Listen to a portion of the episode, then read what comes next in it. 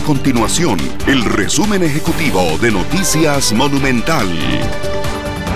Hola, mi nombre es Fernanda Romero y estas son las informaciones más importantes del día en Noticias Monumental. El Ministerio de Economía, Industria y Comercio MAKE alista una aplicación móvil que sirva para comparar los precios de productos de la canasta básica en los diferentes comercios. Esta iniciativa forma parte de la estrategia del gobierno para ayudar a los consumidores a adquirir los productos más baratos. La policía penitenciaria decomisó 15 armas blancas a un solo privado de libertad en la cárcel de Punta Arenas. En esa misma operación policial hallaron cinco teléfonos celulares, 76 dosis de marihuana, dos terminales para cargador, dos cables USB y 50 mil colones en efectivo.